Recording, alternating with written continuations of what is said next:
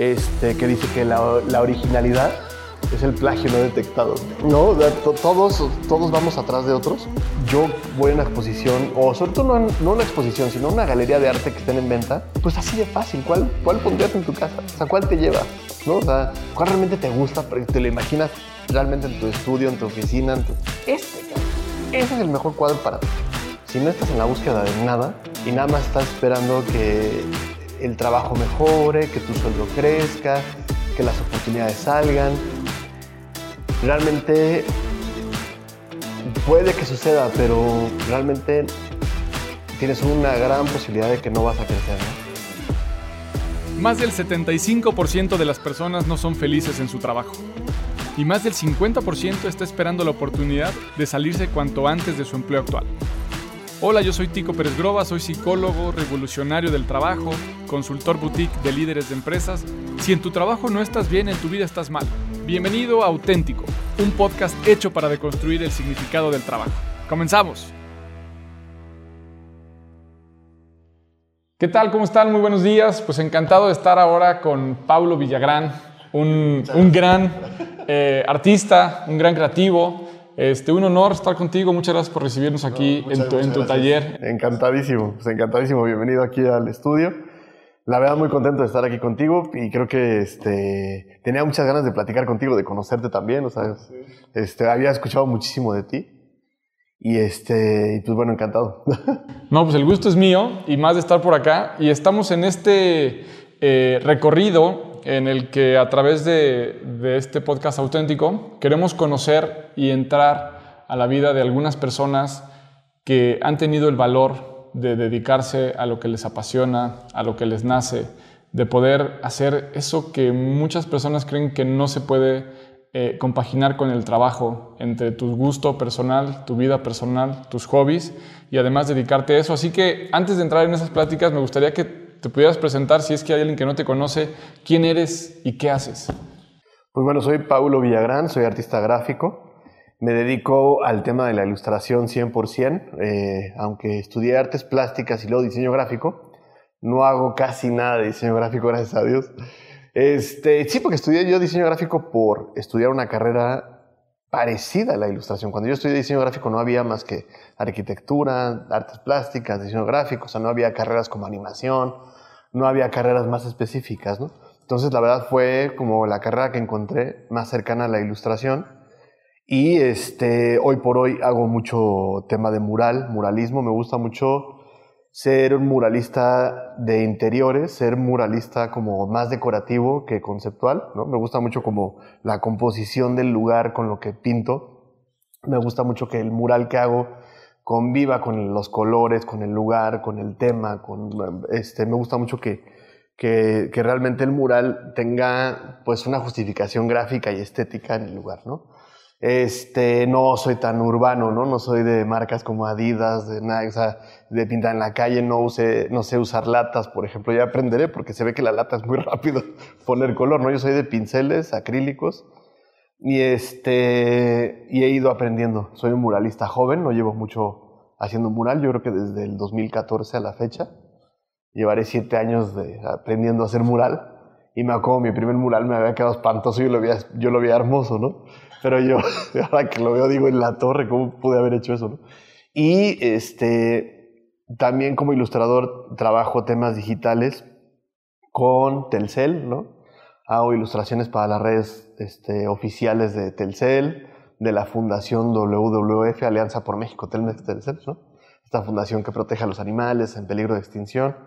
Trabajo con ellos, trabajo con la marca Crayola, de hecho tengo juguetes de Crayola, de edición especial Paulo Villagrán. He trabajado con Universal Pictures, por ejemplo, en películas como la de Trolls, la 2, ¿no? Y la de Minions, también la 2, que va a salir el próximo año. También hice algunas cosas con ellos. Y este, con Café Tacuba también he hecho algunas cosas, los conozco de hecho muy bien. He trabajado con Rubén, el vocalista, en algunos proyectos, este, dando conferencias, una relación muy, muy cercana con ellos y muy padre haberlos conocido tan de cerca, ¿no? Este, y bueno, pues digo, como tú lo sabes, que fuiste testigo de una conferencia en TED Talk también. Y, este, y a lo largo de mi profesión pues he dado talleres, este, conferencias, este, en diferentes congresos, como Dejando Huella, Encuadre, ¿no? Y etcétera, etcétera, etcétera.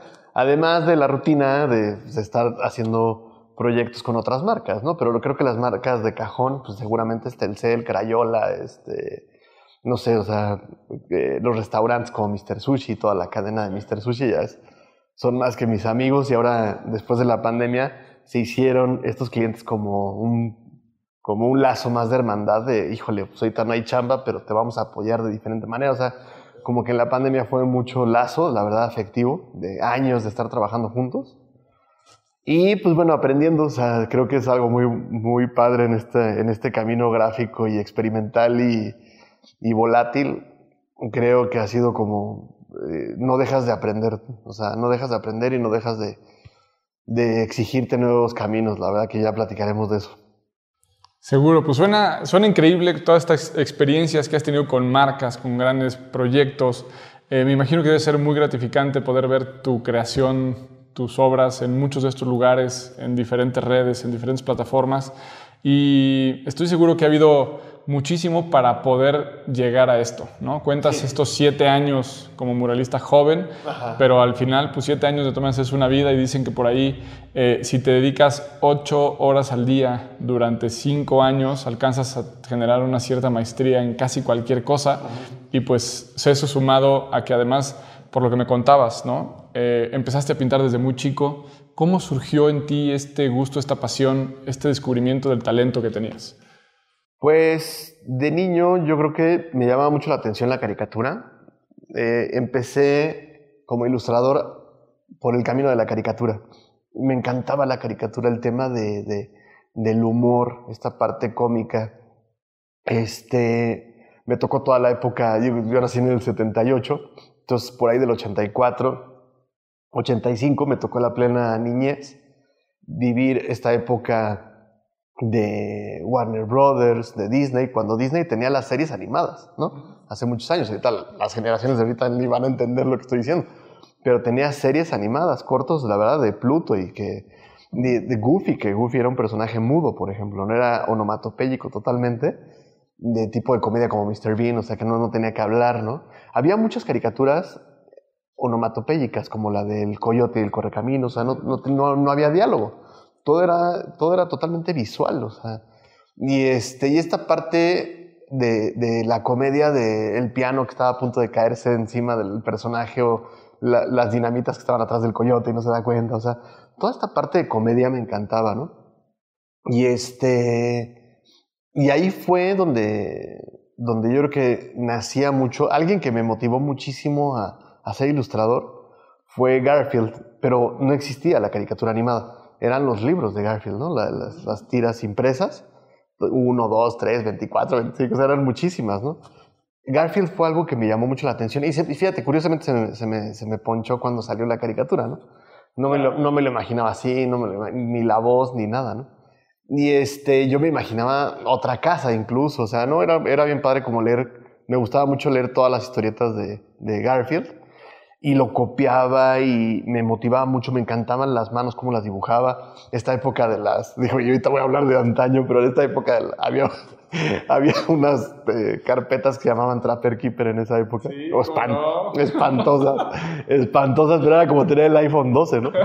Y, este, y la verdad estaban horribles porque tenían una Lamborghini en la portada, o sea, no, no, no, algo espantoso, ¿no?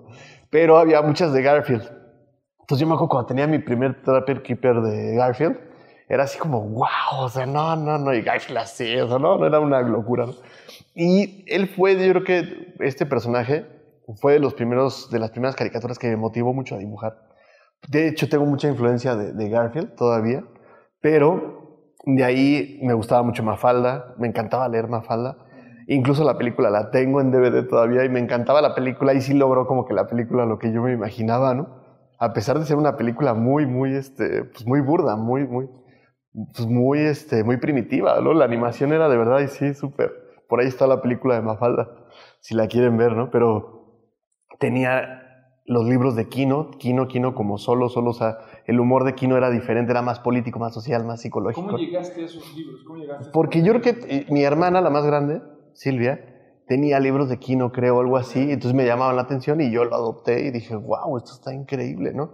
Y ahí fue cuando me empecé a meter, me gustaba eh, historietas de... Yo fui mucho de historietas, pero mucho de caricaturas, o sea, de la pequeña Lulú, de Memín, Memín Pinguín, ¿no? Este, había otra historieta también que me encantaba. Bueno, en esa época, hace muchos años, voy a hablar de igual de antaño, había una historieta que se llamaba Videorrisa. Pero era, era, no, no era buenísima, porque eran unos cuates mexicanos que se burlaban de las caricaturas. Hacían parodias en cómic. O sea, este, no sé, había los estaba la caricatura en esa época de los ositos cariñositos. Sacaban los ositos, no sé, lo que sea, ¿no? Terroríficos. Entonces hacían bromas de lo que existía, ¿no? Y este, era muy, muy chistosa esa historieta, muy chistosa. Hasta un poquito prohibida por los papás, porque utilizaban lenguajes de no seas güey, este, chale, o sea, utilizaban palabras muy de, ay, está bien chido esto, no sé, ¿no? Y los papás eran así como, no, ya no leas esas historietas, ¿no? Pero me daban unas divertidas con mis amigos. Y ya, este, me acuerdo que pues, en esa época, y lo he dicho en otras pláticas, este, yo era tan fanático de dibujar que le ponía pausa a la videocasetera era una videocasetera, una Betamax y tenía la película de Pinocho y tenía el libro de la selva y lo que fuera. Y le ponía pausa para poder dibujar, porque en esa época no había ni internet, no había librerías como las que hay ahora, que si Gandhi, el sótano, no existían. Conseguir un libro de el arte detrás de la película era casi imposible, porque era que te lo trajeran de Estados Unidos, o, o sea, y mi situación no era como que alguien lo trajera de Estados Unidos, ¿verdad? Entonces, la verdad es que yo le ponía pausa este, a la videocasetera, pero pues la pausa tenía el tracking, ¿no? Que, se movía ahí el personaje y jugabas un poquito con el tracking a lo que menos brincara y ahí lo copiaba, ¿no? Copiaba a Balú, copiaba, porque me encantaba el libro de la selva, yo creo que fue mi película favorita, la veía. ¿Recuerdas que había gente alrededor de ti cuando hacías eso? Mi mamá, mi mamá, este, ahí estaba, me acuerdo que me ponía un banquito, o sea, como que me motivaba, ¿no? Mucho. Pero, este, era un, como que el tema del ilustrador es un tema bien solitario porque todo el mundo está en su rollo. El ilustrador cuando eres niño como que no, no llamas tanto la atención como el que juega deportes, como el que ves que es dinámico y ya se brincó la barda. Y, o sea, este, no, yo fui un niño bastante tímido, era un niño como muy invisible. En la escuela me sentaba hasta atrás, o sea, era de ¿dónde está Paulo? Y Paulo era siempre como alguien, alguien, este, pues muy tímido, muy callado, muy introspectivo me acuerdo que jugaba mucho con mis juguetes yo solo, o sea, siempre jugaba yo solo con mis juguetes y hacía ruidos y todo el rollo. Pero este, hasta mucho después, ya más adolescente, fue que le agarré la onda a la bici, aprendí a nadar bastante grande, o sea, yo tenía como, que serán? No sé si 20, 21 años cuando apenas empezaba yo a, nadar, ¿no? O sea, no era el niño así, nada dinámico, no le tenía miedo al agua de niño, ¿no? O sea, me metían como gato, yo creo, al agua, ¿no? Y este, y mi momento, mi espacio, mi rincón, mi, mi, área era sentarme a dibujar, ¿no? O sea, me acuerdo que sí era este, impresionante cómo era para mí algo que me, conectaba muchísimo, o sea, dibujar, dibujar, dibujar, dibujar. Pero la caricatura, me encantaba el tema. De hecho, yo creo que yo hubiera estudiado algo de, de animación o de caricatura, caricatura, pero yo creo que por haber estudiado diseño y por haber encontrado otros caminos, pues ya no me dediqué a eso, ¿no? Obviamente. ¿En qué momento, Pablo, es cuando dices o dicen en tu casa, dice tu mamá, o se genera la conversación de esto que hago de juego, esto que hago porque me gusta, puede ser a lo que me dedique para vivir, para trabajar? No sé, caray. O sea, nunca lo hice consciente, quizá, no sé. O sea, ahorita que le preguntas, la verdad, no, no, no me acuerdo de haberlo tenido tan claro. De, yo creo que de... Fíjate que es bien chistoso, porque de, de niño yo sabía que de grande quería ser ilustrador. O sea, yo decía, es que me encantaría de grande pues dedicarme a esto. O sea, yo veía los, los talentos así, me acuerdo que había videos, no sé si te acuerdas cuando, pero me conectaba mucho. Cuando empezaba las caricaturas animadas del pájaro loco, salía Walter, Walter Lance. Ay, hola, ¿cómo están? Y salía un poquito antes y salía, que le decía loquillo, ¿no? O sea, y salía el personaje ahí bailando con él, y él en su escritorio lleno de hojas y pinceles.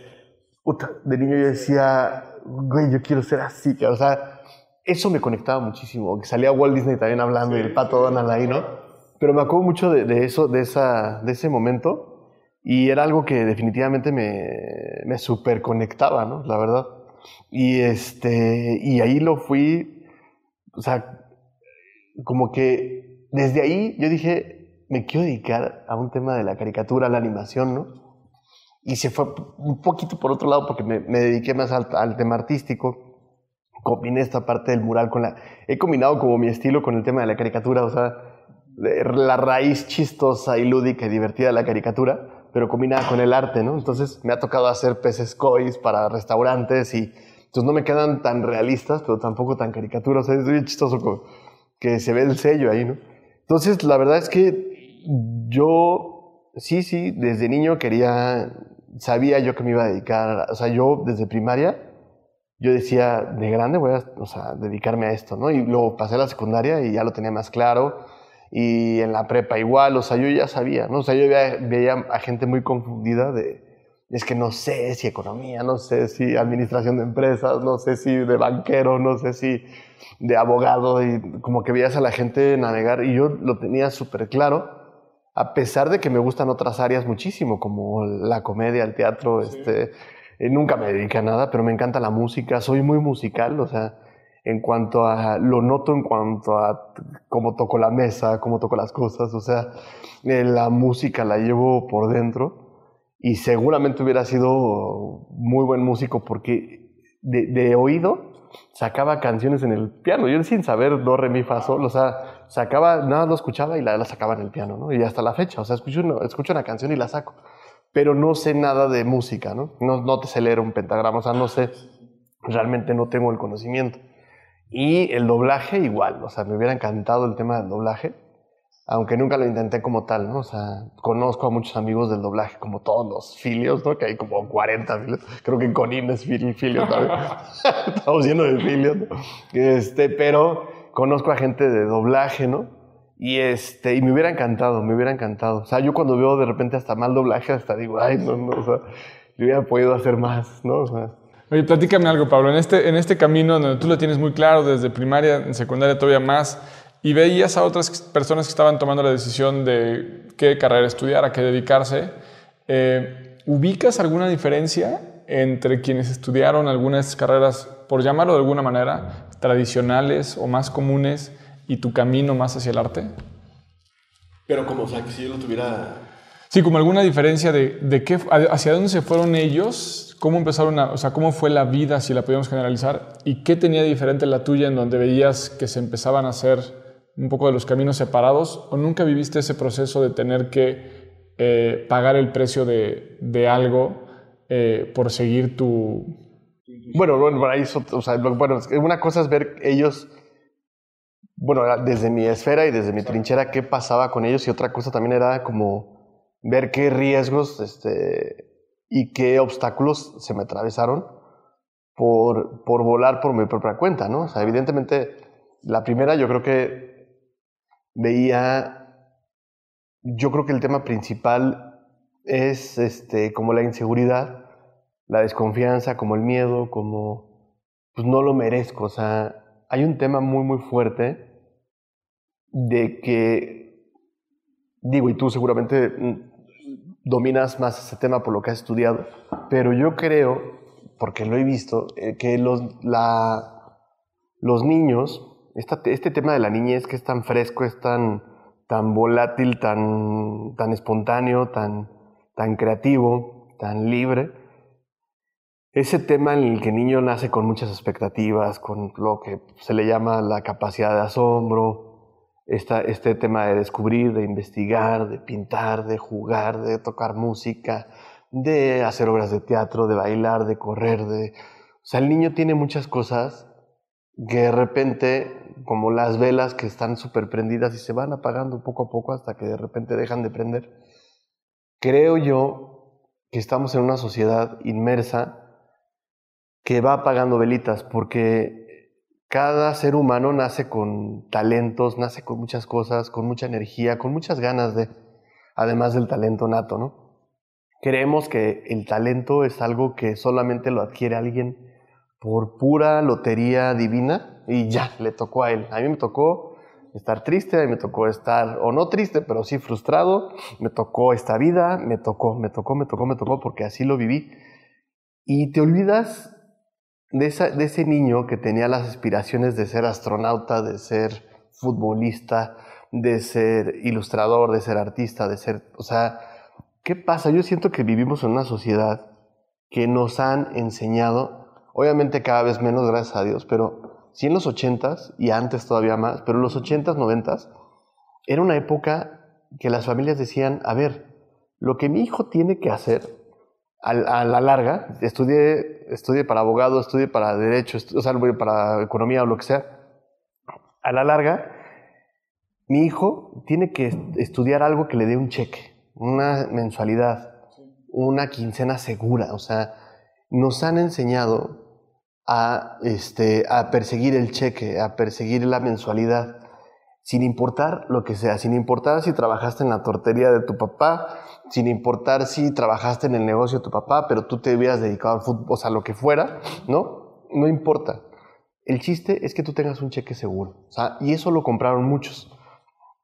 Entonces, se vuelve muy volátil el terreno de los sueños, porque, pues, ¿cómo vas a ser este actor de teatro? ¿Cómo vas a ser músico? ¿Cómo vas a ser artista? ¿Cómo vas a ser fútbol? O sea, a ver, no, no. Y los papás era así de, no, primero estudias la carrera de derecho y cuando acabes, haces lo que quieras, ¿no? O sea, y el haces lo que quieras es como, pues no, o sea, sí, sí, o sea, es como, estudiaste derecho, me vale, ¿no? O sea, siempre ven, los papás veían como, como tus sueños como un hobby.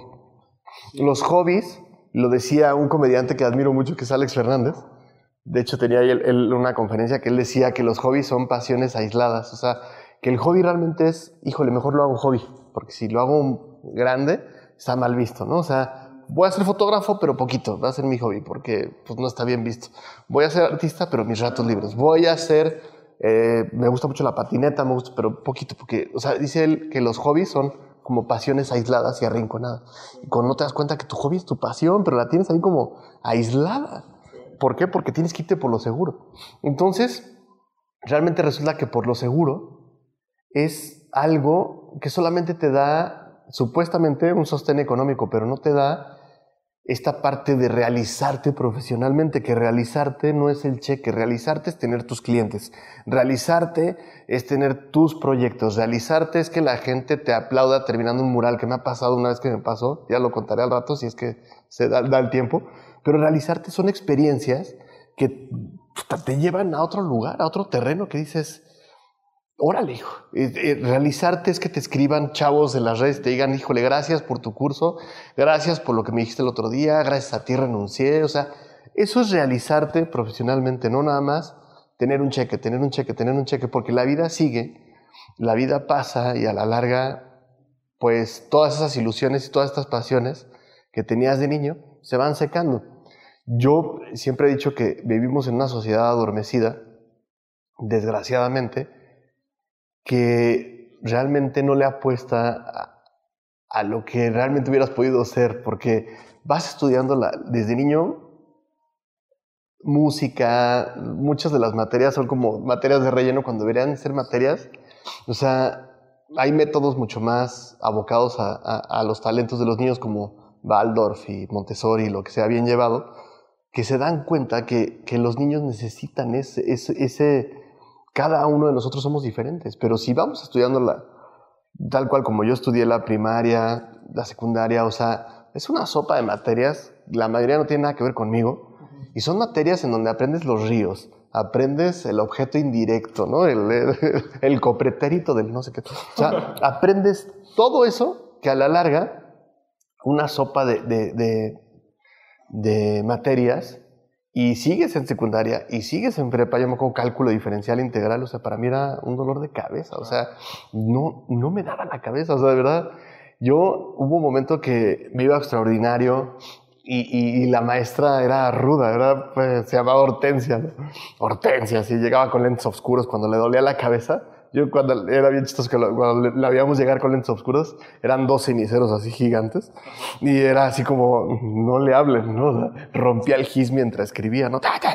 No, no, no. Y entonces me acuerdo que yo tomé clases con ella particulares. O sea, yo fui a su casa. O sea, ya sentado yo en el comedor con ella, no le entendí.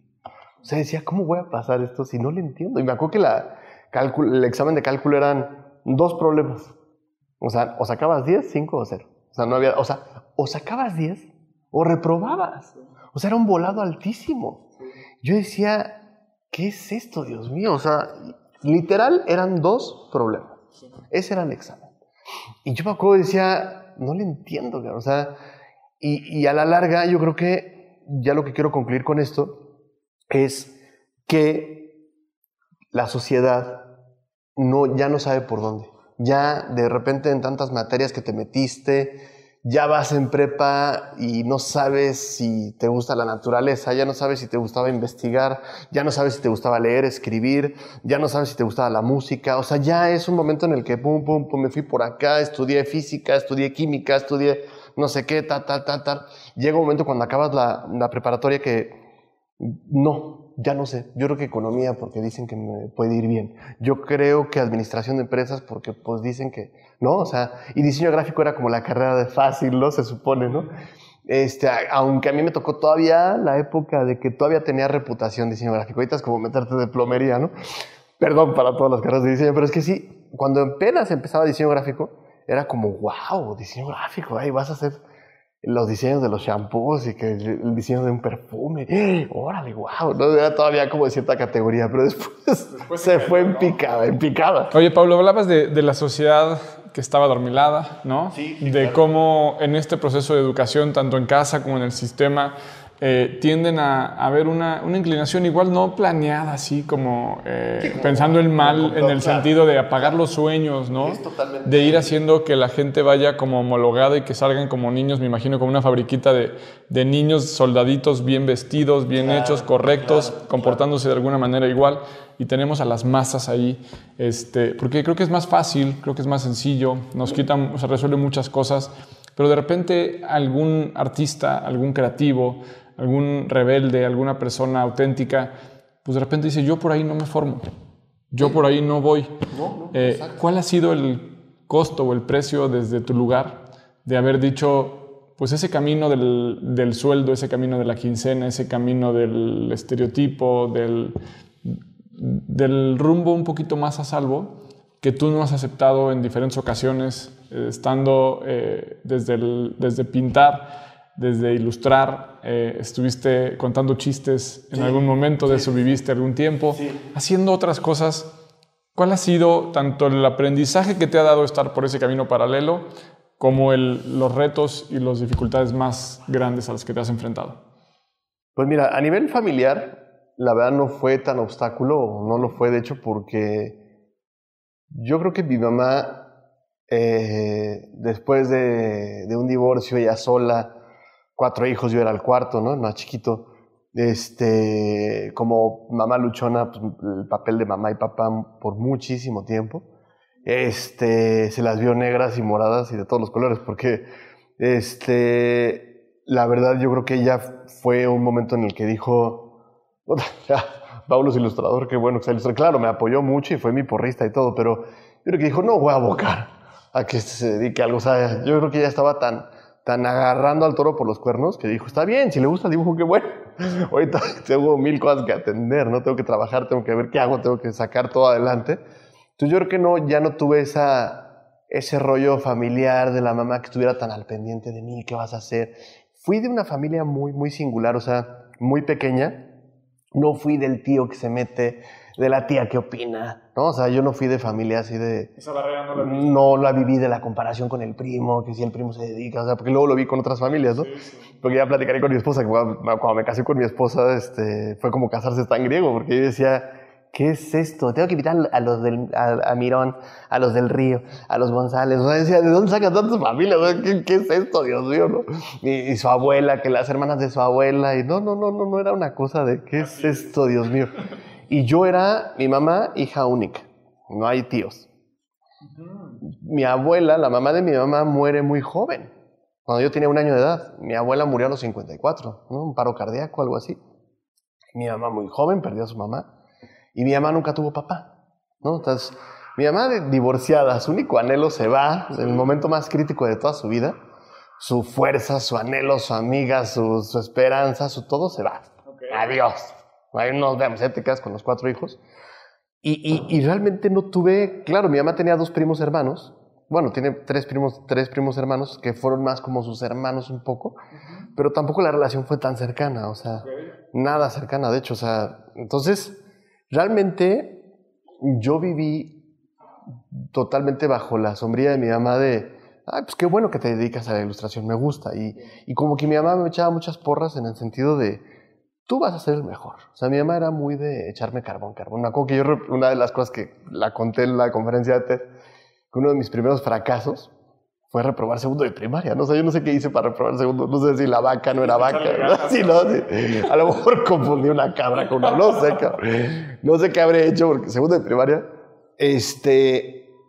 Mira, y ahora que recapitulo y que me alcanzo a acordar un poco de la niñez, seguramente yo sufrí bullying en esa primaria porque me cambiaron de primaria. O sea, era, era una primaria que no me gustaba de que si te bajaban los pantalones, de que te, de que te quitaran el lunch, ¿no? Me acuerdo que me lo quitaban, pero me acuerdo muy vagamente y seguro eso me llevó a, a, repetir el grado, pero sí lo recuerdo, sí recuerdo yo el momento con la directora y mi mamá y yo sentado ahí, que la directora le dijera a mi mamá, es que no va a pasar. O sea, yo decía, madres, o sea, ¿cómo que no voy a pasar, cabrón?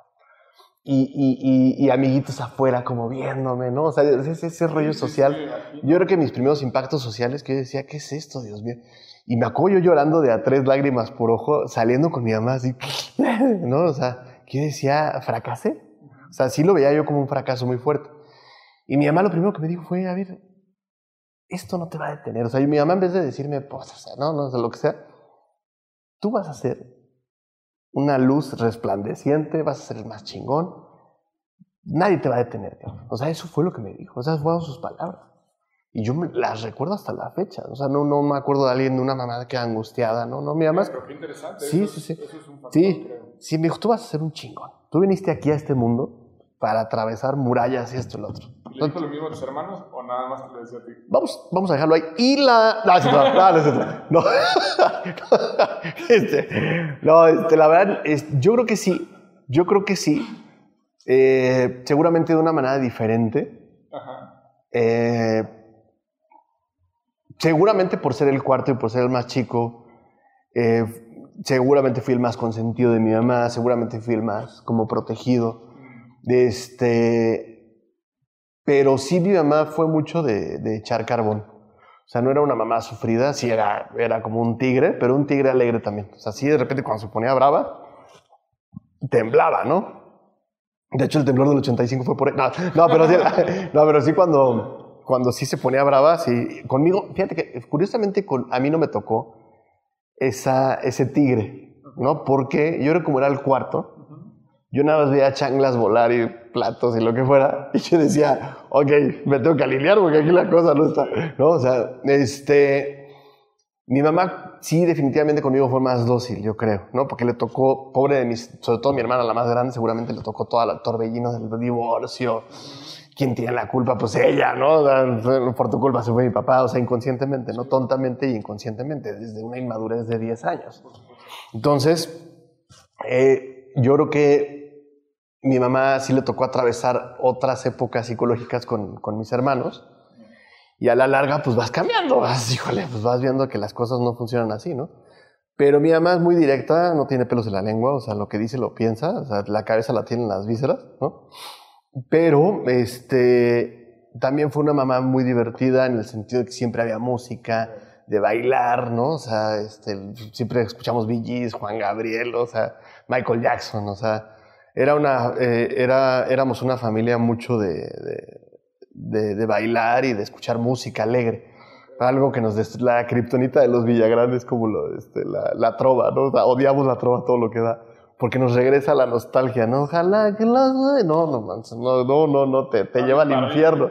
Oye, y una vez teniendo todo este apoyo a nivel familiar en este primer círculo, eh, ¿cómo lo viviste ya más grande cuando empezaste a estudiar o cuando empezaste a trabajar de esto? Pues sí, saliendo de la carrera de diseño gráfico me, metía, bueno, no saliendo, de hecho desde antes yo ya trabajaba en un despacho ahí en la, del Valle, en la colonia del Valle, que se llamaba Expo Display, ¿no? Hacían, evidentemente hacían este, displays para exposiciones, este, se hacían cosas para marcas como Sonrix, este, fueron mis primeros proyectos como de caricatura, ¿no? Haciendo al, al este maguito de Sonrix, que era, es un chicle masticado, realmente es un chicle, es una bola de chicle. Y ahí empecé a trabajar con marcas como Sonrix, este, Gamesa, ¿no?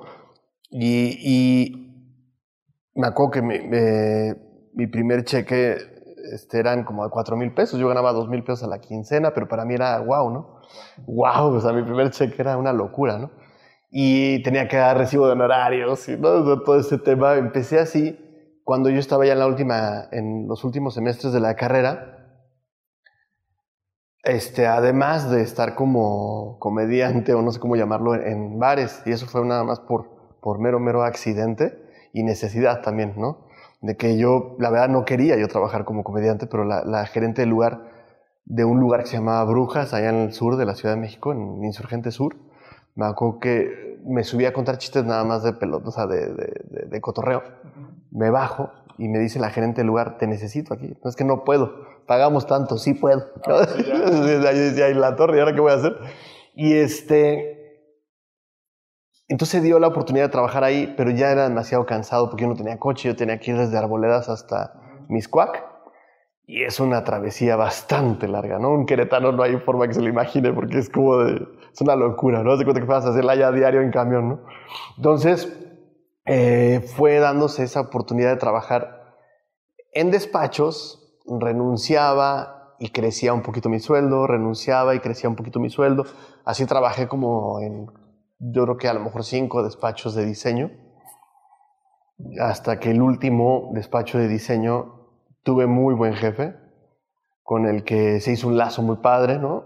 Allá en, este, en la San Miguel Chapultepec, en un lugar que se, llamaba este, AP Diseño. Y ahí fue mi último trabajo. Yo creo que tuve tan, tan, buen jefe que era mal jefe porque era tan bueno que yo no podía renunciar, ¿no? Entonces me, me trataba de subir el sueldo, me lo subía, me decía no te vayas, este, me reconocía mucho en mi trabajo, lo respetaba, o sea, era, tan buen jefe que era mal jefe, ¿no? Porque no me dejaba ir, o sea, yo decía, tú cuando tienes un buen jefe, es como la novia, lo, dices, es más fácil dejar a una novia que es una hija de la fregada. A una novia que dices, chin, hijo, es que es súper buena. Así me pasaba con mi jefe, ¿no? Entonces yo decía, híjole, caray, ya me ascendió, admira mi trabajo, porque aparte en ese terreno, tu jefe es todo.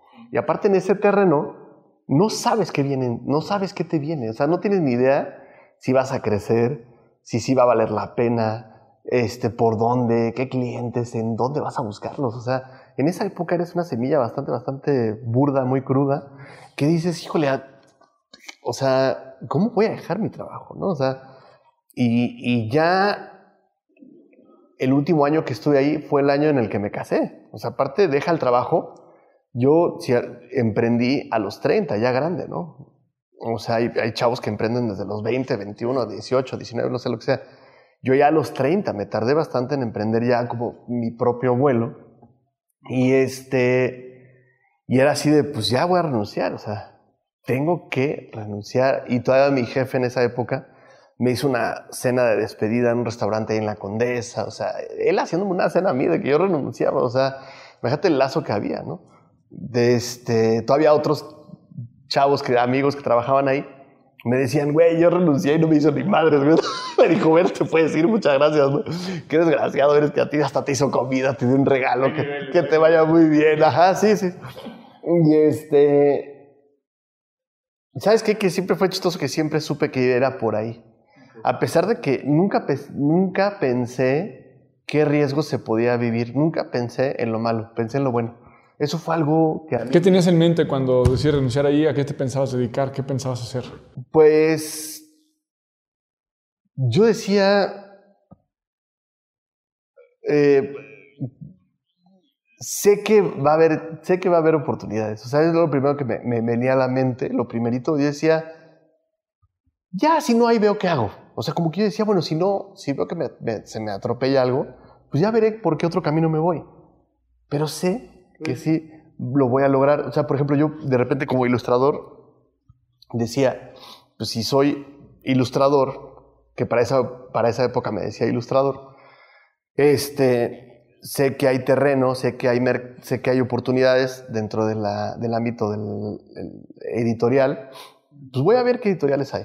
Está Macmillan Castillo, Santillana, Alfaguara, Pearson, Esfinge, o sea, y empecé, por ejemplo, me fui a, la, a, este, a la FIL, allá a Guadalajara, a la Feria Internacional del Libro, y veía que ahí estaban los editores, veía que ahí estaban este, todos los editores de muchas editoriales, y yo llegaba y así de, pues soy ilustrador, no sé qué, ¡ay, qué buena onda! Fíjate que vamos a, este, nos vemos allá en la Ciudad de México, etcétera, etcétera. Y así pues vas haciendo relación. Y fui trabajando, fue yo creo que mi primer trampolín, el mundo editorial. Y te metes en otro ciclo, en donde te puedes meter, yo, siempre digo que son como la zona de confort, son como esferas o como ciclos que vas atravesando. O sea, tú atraviesas una zona de confort, pero te metes a otro ciclo que ahí te puedes quedar. Más grande que en el que estabas, pero sí te puedes quedar ahí. Y así, y así. ¿Por qué? Porque, por ejemplo, cuando trabajas en algo tanto, tanto, tanto tiempo, te consumes tanto que ya no te da tiempo de freelancear, ya no te da tiempo de pensar en proyectos, porque ya estás cansado, porque ya estás agotado. O sea, ya dices, hijo, ya cumplí con el plan de trabajo, ya me pagaron, ya, necesito ir al cine, necesito divertirme, necesito algo. Necesito un desfogue. Yo no puedo dedicarme 100% a ver qué va a ser de mi vida y analizar mi vida todo el tiempo. Necesito distraerme también. Entonces, el mundo editorial es tan cansado y tan demandante y, los tabuladores son muy, muy bajos, la verdad. Para los ilustradores son bajísimos, pero no te das cuenta en ese momento. Como es tu única oportunidad, dices, no, pues de aquí soy. Entonces yo ganaba más o menos lo mismo que ganaba como empleado, quizás hasta un poquito menos, pero como ya era mi proyecto, era wow, ¿no? No manches. O sea, ese, esa primer, ese primer encuentro con tu cliente y que tú lo haces y que tú tienes tu, tu estudio o lo que sea, es muy placentero siempre lo he dicho, es como cuando te vas a vivir solo, ¿no? Ya no te lavan la ropa, ya no te hacen de comer, ya no tenés esto, que si el gas, el teléfono, la la luz, lo que sea. Sí son más responsabilidades cuando te vas a vivir solo, pero ya no regresas a tu casa. O sea, ya no regresas. Eso, eso sucede cuando te emprendes, que dices, sí, híjole, sí tengo que agarrar al toro por los cuernos, tengo que ver con onda con Hacienda, tengo que ver si me doy de alta, tengo que ver esto, tengo que ver muchas cosas administrativas, tengo que ver si, si me gasto esto, pues yo no voy a tener la quincena, o sea, y no traigo quincena. Entonces, pero ya no regresas como empleado. O sea, ya dices, ya lo probé, ya, ya. Así sucede. Entonces, estos ciclos que yo me metí al mundo editorial en donde ya no podía salir. Yo ganaba, o sea, o sea, era, era una carrera bastante pesada porque te pedían 120 ilustraciones en un mes, viñetas, ellos le llaman viñetas, pero pues era dibujar un salón de clases, que era una maestra, porque eran muchas ilustraciones para libros de preescolar y primaria. Y, y, y, la verdad era demasiado demandante, cambios y entrega los archivos digitales, y, y, en la época que no era digital. Yo ahorita con el iPad me muero de risa, o con las tabletas digitales, claro, no, escanea, el AGFA, ya sabes, eh, está el AGFA ahí escaneando, ábrelo en Photoshop, corrige la línea, mándalo, manda primero bocetos a ver si lo... No, no, no, no, una escalera gigante. Mucho más largo. Mucho más largo un proceso. Entonces, Pablo, después de estos ciclos en, la editorial donde los procesos eran mucho más largos, eh, ¿cuál es tu siguiente paso, digamos, en el camino de, de llegar aquí, de ver todo esto? Pues que de repente me doy cuenta que la ilustración y el arte caben en cualquier espacio. Ese fue el gran error o la gran, la gran ceguera profesional que yo tuve por muchos años porque en la carrera no te enseñan a ver en dónde hay mercado. O sea, en la carrera no, no lo ves práctico, no, no, hay, no había materias de soluciones reales, o sea, de soluciones de, a ver, vamos a ver proyectos reales, vamos a hablar con el director de la marca de tal, o sea, ya, ¿cómo se lleva el... Ok, ya aprendí dibujo técnico, ya aprendí fotografía, ya aprendí filosofía del diseño, que no sirvió para un carajo, ya aprendí este, tal, tal, tal, tal.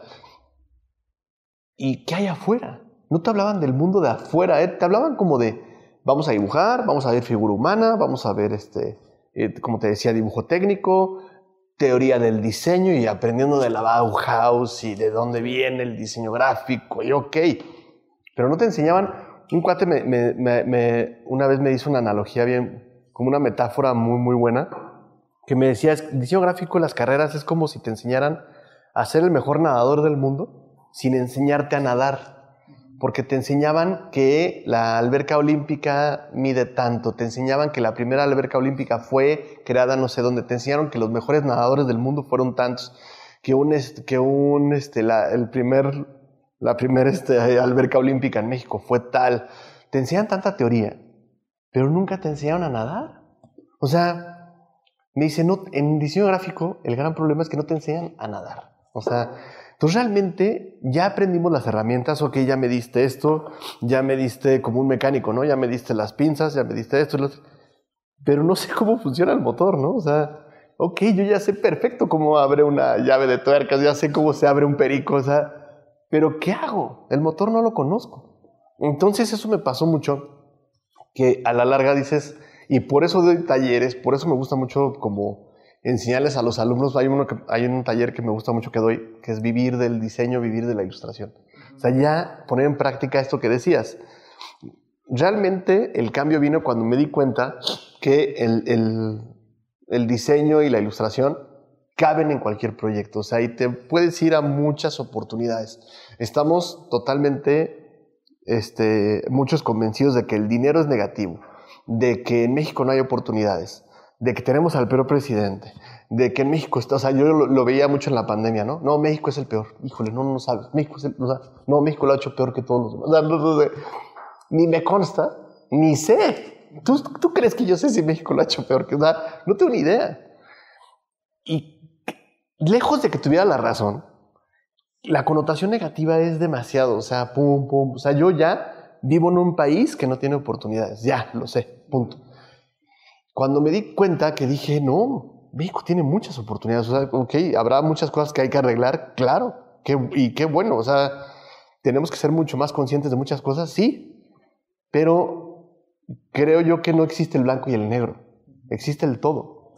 Y en el todo hay una posibilidad inmensa de cosas. ¿no? O sea, me di cuenta que la ilustración puede ser un, un juego de mesa, puede ser la portada de un libro, puede ser el cartel de un festival de jazz, de rock, puede ser un mural, puede ser una etiqueta de vino, puede ser una etiqueta de edición especial de un tequila, puede ser un perfume, puede ser una marca de ropa, puede ser moda. O sea, me puedo ir a la moda, me puedo ir a los alimentos, me puedo ir a, me puedo ir a, a cualquier sector.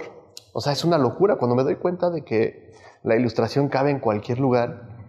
Ahí me doy cuenta de las oportunidades. ¿Por qué? Porque de repente voy a la, a la Confitexpo, que es la, la feria de dulces más grande de todo Latinoamérica, este, igual en Guadalajara, donde es la FIL, en el mismo lugar. La Confitexpo van todos los dulceros de los más importantes de México. Va, pues obviamente, los de Bimbo, que es Ricolino, Marinela, va Dulces Vero, Hershey's, Tootsie Pop, este, Bonais, que es la empresa colombiana que se llama Koala. Este, van todos. Y todos utilizan caricaturas, todos, ¿no? Bueno, ahora ya las quitaron, ¿no? Pero bueno, en esa época, ¿no? Y entonces yo fui y me di cuenta que hay una mina de oro que ahí, o sea, yo empezaba como a nacer de otra manera ahí, empezaba yo a pensar diferente.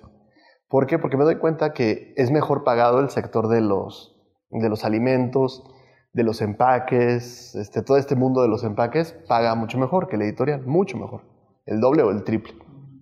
Entonces... Se venden más dulces que libros.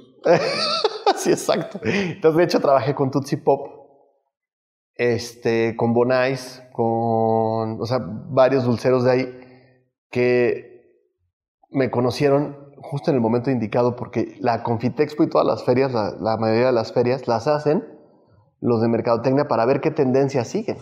Entonces, tú llegas perfecto en el momento en el que ellos apenas van a hacer proyectos nuevos, ¿no?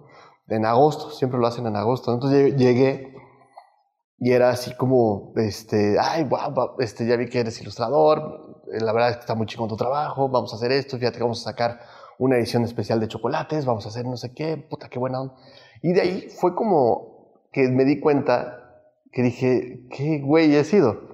Me puedo ir a la Expo Antad, que es la expo de alimentos más importantes, y ahí está la, costeña, Herdes, lo que sea. Me puedo ir a, no sé, de qué, de vinos, me puedo, o sea, ahí fue cuando empecé a crecer más como como ilustrador, viendo que la ilustración cabe en muchos lugares. Simplemente hay que saber llegar.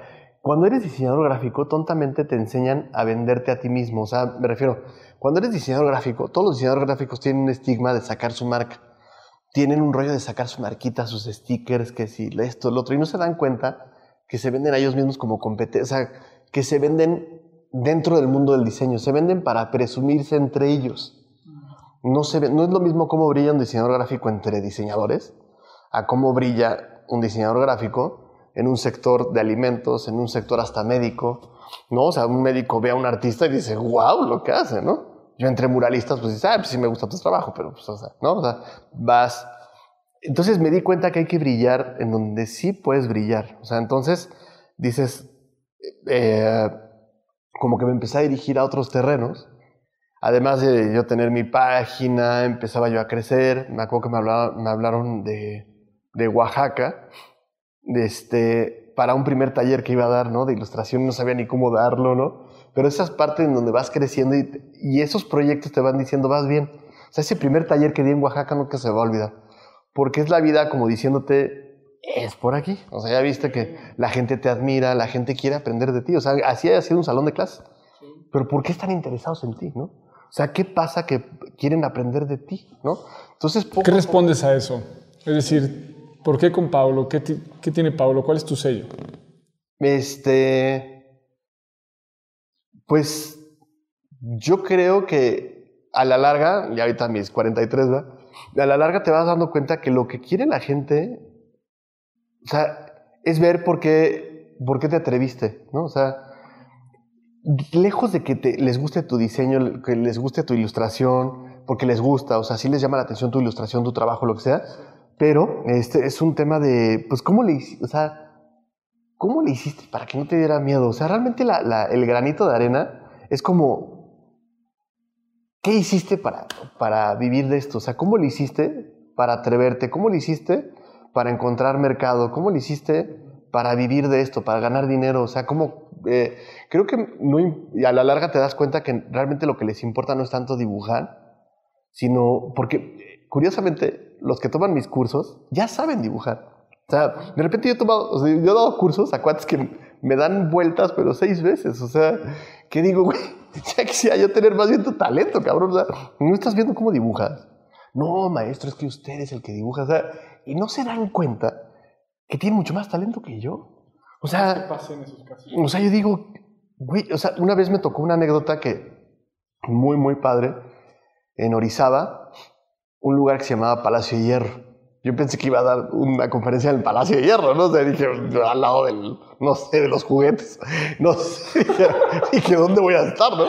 Yo tontamente dije, pues, no, va a ser en el Palacio de Hierro, maestro. Dije, pues van a hacer algún espacio. No, no, hay un lugar que se llama Palacio de Hierro, muy bonito, de hecho.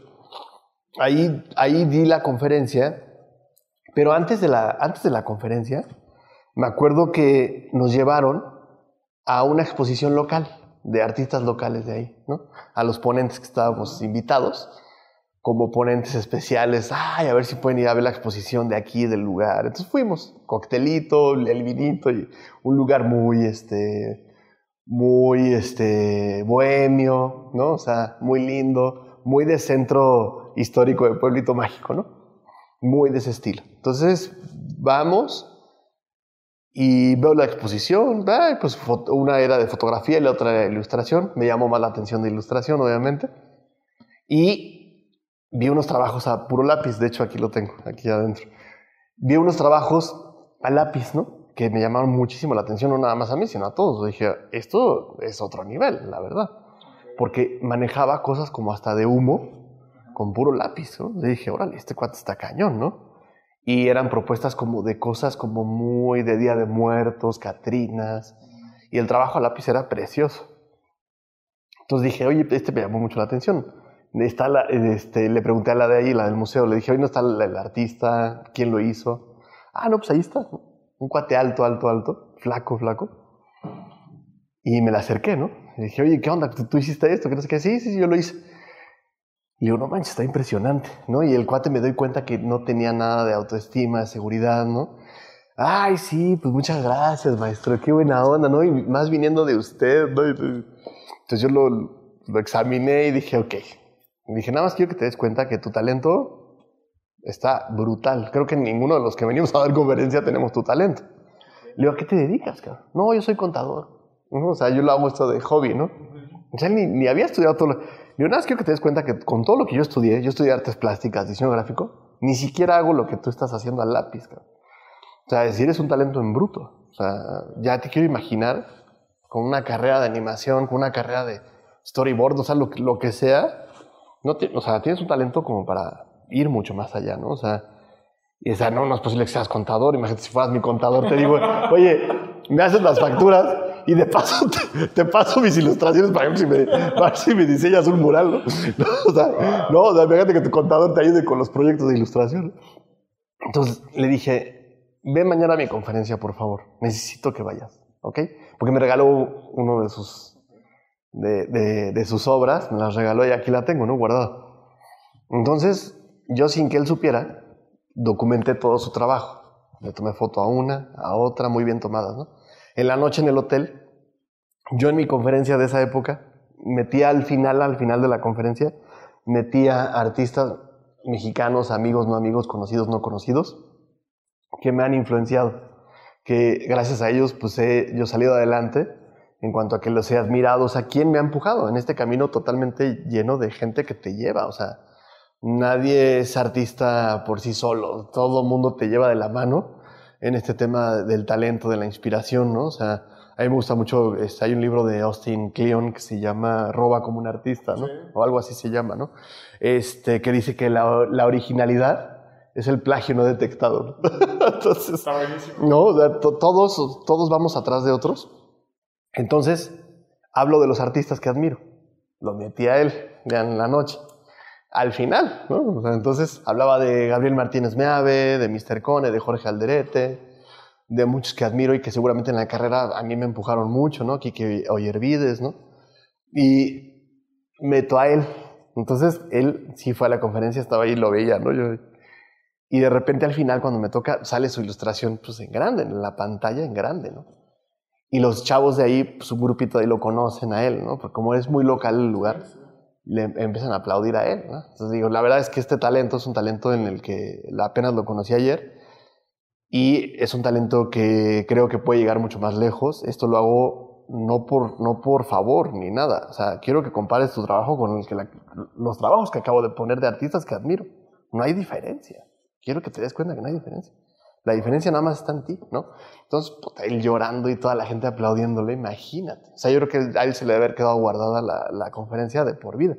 Pero son las cosas que cambian a cuando eres empleado. O sea, si regreso al momento de empleado, no hay ese, no eso es realizarte profesionalmente. O sea, cuando la piel se te enchina, que proyectos que dices, me tocó ir a dar un taller a, a- un, este, a una casa hogar en Colombia, en Cartagena, de niñas este, embarazadas, de niñas y niñas, o sea, 12, porque la prostitución allá está altísima, ¿no? Entonces, un tema muy, muy sensible, en donde me tocó dar un taller entre eh, mamás dando chichi y bebés gateando y, y- y- una locura, cabrón, y ahí viven. No, no, no, no, no, un tema muy, muy fuerte. Y son temas que realmente caminos que te llevan a, a- a realizarte profesionalmente de otra manera, no nada más por el cheque, no nada más por la lana que te puedas ganar, o sea, va mucho más allá. El hecho de que te reconozcan, que ya te digan artista, eh, como le he dicho, que atravesé el terreno de ser ilustrador a ser artista, por el ya me buscan por Paulo Villagrán, ya no por ser ilustrador. Ya quieren mi estilo, ya saben lo que hacen, el cliente te tiene un reconocimiento. Eso es algo loquísimo. O sea, que me hable un cliente con un correo de es que sigo tu trabajo y te admiro y no sabes cómo me encanta. O sea, ¿cómo es posible que el primer contacto con un cliente sea así? O sea, es una locura. Yo nunca lo hubiera imaginado, ¿no? O sea, no lo digo por presunción ni nada, o sea, no, no para nada, pero es un camino que recorres que dices, wow, qué padre que, que el cliente te admire, ¿no? O sea, he ido a, a pintar murales a, a lugares que, de restaurantes. Me encanta pintar murales de restaurantes porque siempre me invitan todos, ¿no? De, ¿Qué quieres, cabrón? Porque aparte te tienen un reconocimiento, ¿no? Fui a Puebla y era así de brochetas, este, bueno, de esas espadas brasileñas y yo ya decía, ya, por favor. O sea, Si dices que te cargue pinturas un día y tenemos que hacer algo con mucho gusto, vamos juntos, güey.